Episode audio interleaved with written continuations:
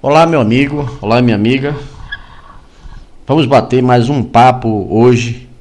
Eu quero falar com você sobre a MEI, sobre o microempreendedor individual. É, é preciso entender, né? Quais as vantagens de ser um MEI ou quais as desvantagens de ser um MEI. Hoje eu quero falar com você que já é um microempreendedor individual ou que pretende começar o seu próprio negócio e pensa em ser um MEI. Na verdade, o governo criou a MEI é, com o objetivo de legalizar os negócios no Brasil.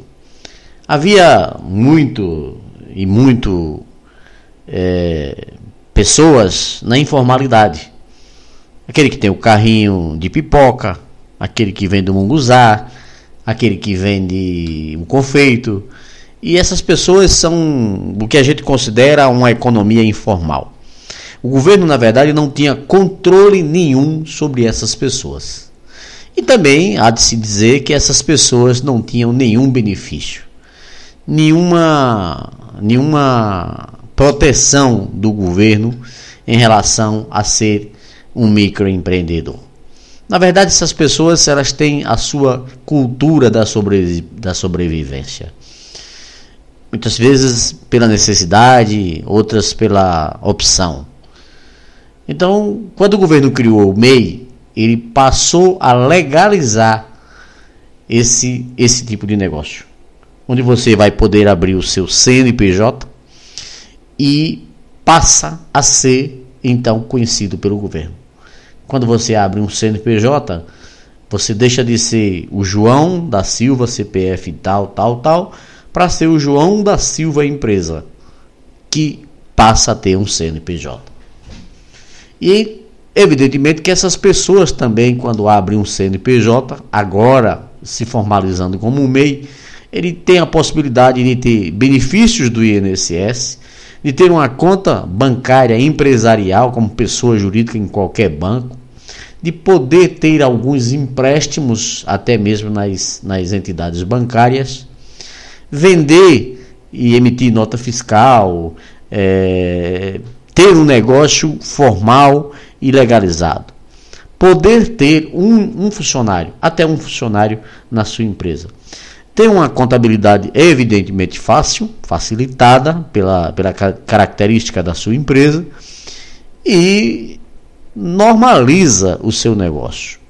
O microempreendedor individual no Brasil, ele foi criado em 2008. E ele tem algumas regras. Uma delas limita ao faturamento. E o governo divulgou e ainda divulga anualmente, vem ajustando isso à medida do possível, quais atividades podem ser MEI ou quais atividades não podem ser do MEI. Hoje, na grande maioria, todas elas podem ser do MEI. Mas uma coisa padrão e precisa se ter muito cuidado é o limite de faturamento. Para você ser MEI, você pode faturar anualmente 81 mil reais. Significa dizer que se você dividir isso por 12 meses, você tem aí um faturamento mensal em torno de R$ 6.750. Preste bem atenção, você meu amigo que está ouvindo agora. R$ 6.750 mensal se você iniciar sua atividade lá em janeiro, fevereiro, por aí afora.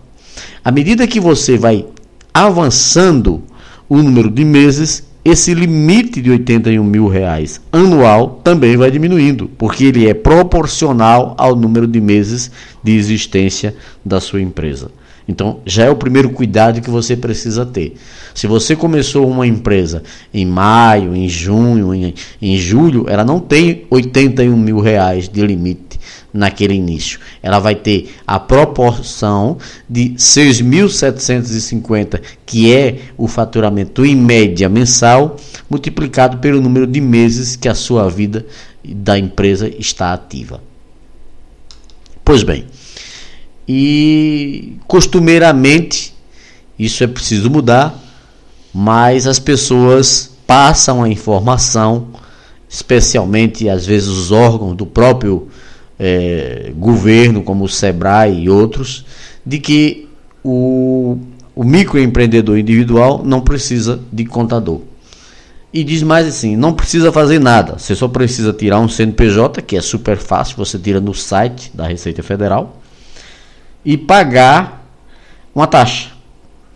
Quem é MEI tem que pagar uma taxa de R$ 49,90 se for prestação de serviço, R$ 50,90 quem recolhe ICMS, R$ 54,90 quem recolhe ISS e R$ 55,90 quem recolhe, quem é serviço e comércio recolhe ISS e ICMS. E pronto. É assim que é dito. É assim que é passado para as pessoas. Mas é preciso entender que eu falei em um, uma outra conversa nossa aqui do nosso Fica a Dica o que é ser empresário no Brasil. E quem é MEI é um empresário, é um microempresário. E quando você é um empresário, você tem regras, você tem normas, você tem obrigações, você tem compromissos com os órgãos fiscalizadores, com a Receita Federal, com a Secretaria de Fazenda. E falei há pouco que você tem limites. E o principal regulador de quem é simples, quem é MEI, é o seu limite de compras. Ou seja, ele tem direito a comprar 81 mil reais no ano. E tem muita gente que, mal orientado, ou às vezes sem qualquer orientação, abriu uma MEI e saiu por aí comprando.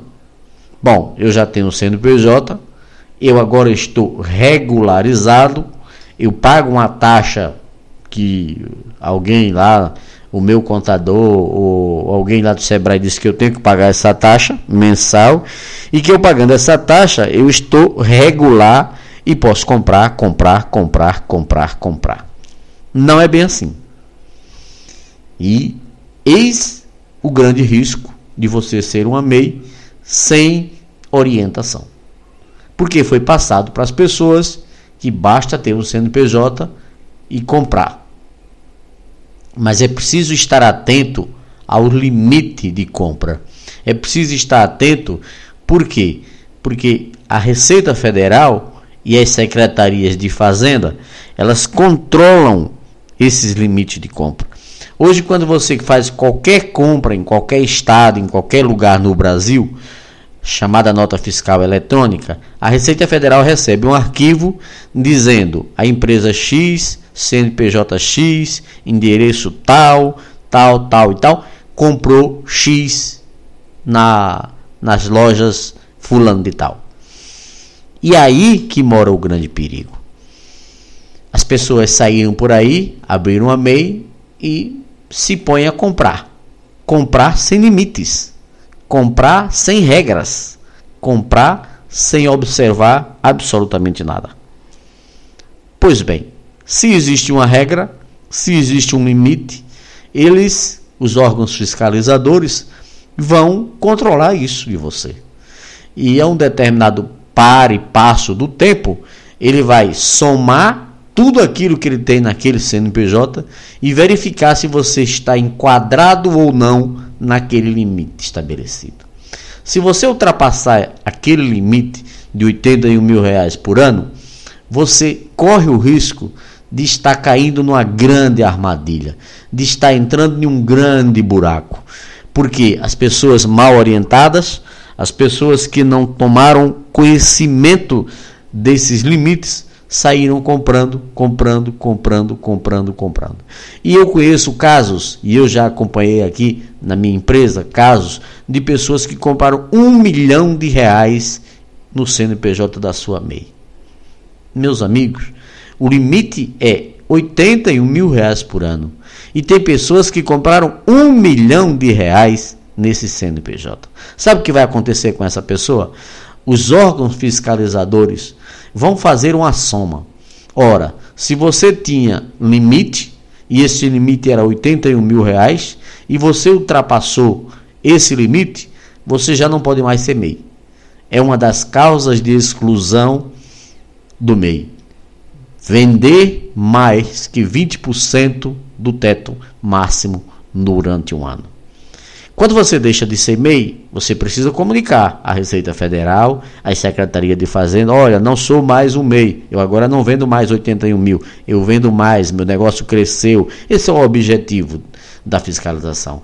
Ele quer que você cresça, ele quer que você desenvolva, porque ele também quer que você pague mais impostos. Se você cresceu, se você desenvolveu, você não poderá continuar pagando, evidentemente, aqueles R$ 55,90.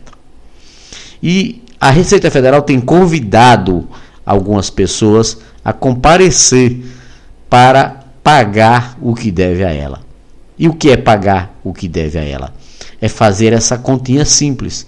Quanto você vendeu?